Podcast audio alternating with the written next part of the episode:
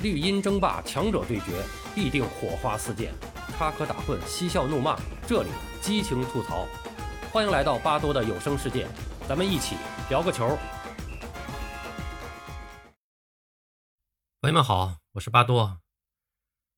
英超开战两轮，大家都没有想到，滕哈赫带领的曼联还没解决 C 罗的问题，就先搞了个两连败，几乎震惊了整个世界足坛。大家为了得到更多的消息，都在到处的搜寻信息。那么在这个过程中呢，巴多发现啊，欧洲的一个主流体育媒体就是天空体育，变得是越来越不靠谱了。最近几年啊，随着一些新兴媒体把有关渠道的这个记者挖走以后，以往被奉为准官宣的天空体育的消息，它这个质量是越来越差了。在当地时间的八月十五号，天空体育放了一个空炮。惨败给布伦特福德的第二天，天空体育放出了一个重磅消息，说曼联呢希望 C 罗改变离队的心意，否则将不得不考虑与其解约。结果不到一个小时，曼彻斯特晚报表示，曼联对 C 罗的态度没有发生变化，而天空体育呢，自己则默默地把这个消息给删了。那很显然，这又是一次天空体育自损公信力。暴露其信息源质量差的一个低级操作，但是非常有意思的地方在于，当天空体育放出自己的消息的时候，评论区的很多人都相信了，尤其是在第二轮比赛结束以后，已经没有多少人会奇怪 C 罗为什么想离队了。这是一支根本不能承托起 C 罗梦想的球队。首轮输给布莱顿以后，很多曼联球迷都希望球队能够在布伦特福德身上实现触底反弹。结果呢？如此朴素的愿望，在比赛开始的十分钟后就成为了泡影。马奎尔在对手的逼抢下出现了失误，然后呢，由对手掷界外球打出进攻，德赫亚呢送上大礼。当你在英超客场出现这样的连环失误，那么你就可以预计到一场悲剧的上演了。在此后的比赛中，C 罗领衔的曼联的进攻端基本上没有打出什么威胁。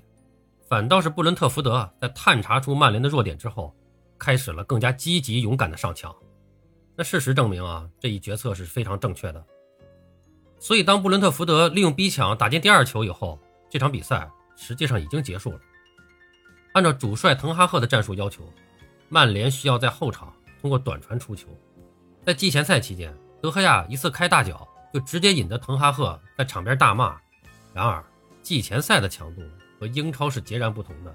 比赛过程证明了，曼联后场出球的质量是非常差的。不仅仅是在这一场比赛，第一轮比赛就出现了很多问题。然而，想要不被对手在前场逼抢得手，开大脚依然是个最简单的选择。只不过呢，这几乎等于把球权直接还给了对手。那么，两者的区别无非就是距离自家球门的远和近罢了。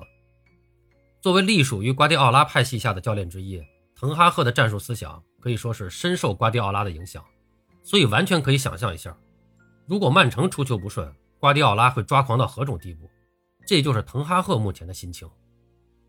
他的战术体系的起点就是后场出球，结果曼联连这第一步都做不好，那就谈不上后面的二三四五六了。这样一来，表现不佳，信心丢失，从而呢就进一步导致表现不佳。球场上的曼联就像多米诺骨牌一样。一块接着一块的倒下，球队输球，主帅毫无疑问是第一责任人。赛后，滕哈赫也没有逃避这一点，但他也没有想把所有的责任都背在自己身上。他是这样说的：“呃，我要求他们带着信念踢球，去承担责任，这是他们没有做到的。后场出球的问题，人家可能早就预料到了，这可能就是他要求曼联苦追德容的原因。整整一个夏天。”曼联都在希望这位滕哈赫在阿贾克斯的弟子可以加盟球队。为了球队的发展，巴塞罗那也不会拒绝放行德容。但是荷兰人自己不愿意离开巴萨，也不愿意轻易放弃自己在巴萨即将拿到的高薪。哪怕曼联愿意代替巴萨补齐他应得的薪水，德容也不想加盟一家没有欧冠可踢、场内场外都混乱不堪的俱乐部。人家看得很清楚，师徒情谊并不比自己的个人发展来得更重要。两场比赛输下来，滕哈赫不仅没有看到自己为曼联带来的改变，而且和前几任一样，已经挂上了属于自己的耻辱性记录。自1921年以来，曼联还从来没有过一任主帅在自己的前两场比赛都遭遇输球的结果。如今，滕哈赫成为了1921年以来的第一人。鉴于曼联下一场比赛将在主场迎来利物浦的挑战，所以滕哈赫作为曼联新帅的输球记录很可能将延续下去。竞争对手都在大踏步的前进，而滕哈赫和他的球员还在艰难摸索前行的方向。在分毫必争的英超赛场，开局的失败。很可能将注定整个赛季的结局。但是这样一来，滕哈赫未来的处境可能会变得越来越差。论及过去几年在转会市场上的支出，曼联其实并不在其他几家豪门之下。今年夏天虽然还未过亿，但毕竟德容的情况摆在那儿，属于想花大钱却花不出去。然而，曼联在转会市场的大额支出和其他豪门还是有着本质性的区别。曼城、切尔西视金钱为粪土。而曼联的钱都是自己通过这块百年老店的牌子，在赞助和商业市场换来的，这就使得曼联需要精打细算的过日子。当球队战绩不佳时，球员也要跟着做出一些牺牲，比如进不了欧冠，薪资缩水百分之二十五的条款，在其他豪门当中非常少见，但这已经是曼联球员经常需要面对的常态。对于这一点，伊布也给出过一个小例子：当年效力曼联时。伊布在赛前下榻的酒店里喝了一瓶饮料，等到发工资的时候，却发现少了一英镑。于是他去询问工作人员，后者告诉他这是那瓶饮料的钱。你敢相信吗？一英镑，哪怕在没钱的意大利俱乐部也不会发生这种事情。这些细节是决定性的，决定你能否赢得球员的尊敬。很可惜，但事实就是如此。曼联没有一位愿意投入的老板，所以每一笔钱都来之不易。需要精打细算，花出去的时候自然也是如此。这不仅体现在伊布需要为那瓶饮料买单，也体现在曼联在清除冗员时的犹豫，总觉得自己的球员的价值应该比对方开出的价格更高才对。卖人是如此，买人的时候就更不用说了。穆里尼奥需要中卫，但俱乐部放眼一看，队内的中卫有很多，卖不出去的话，马奎尔等人自然就显得很贵了。所以不好意思。不能满足葡萄牙人的需求。索尔斯克亚并不缺前锋，但是 C 罗回家这个故事太动人了，背后隐藏的潜在的商业收入也太吸引人了，所以哪怕他已经三十六岁了，俱乐部还是需要把他买回来。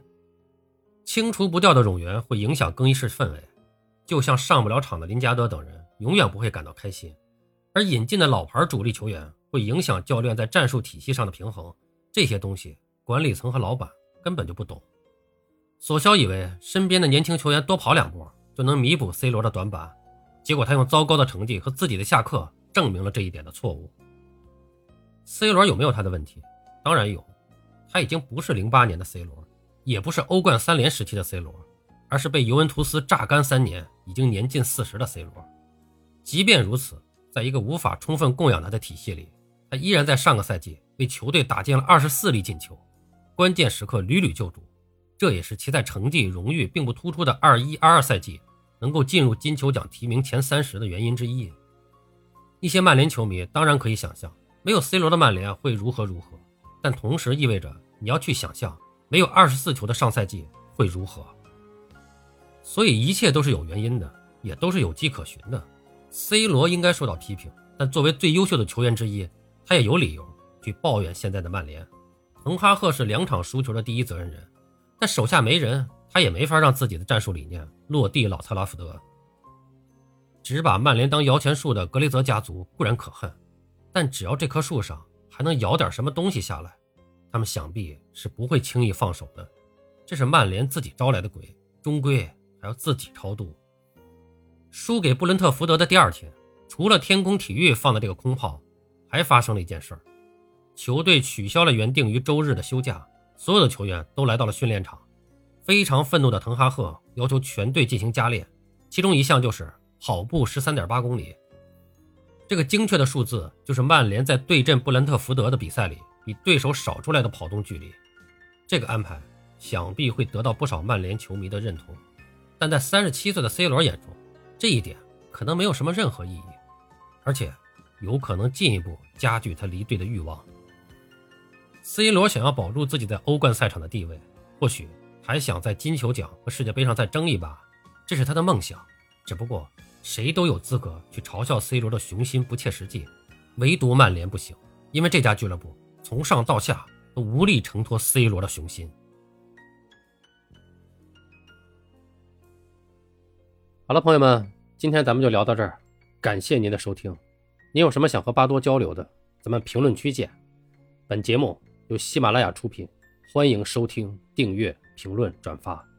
巴多聊个球，我们下期再见。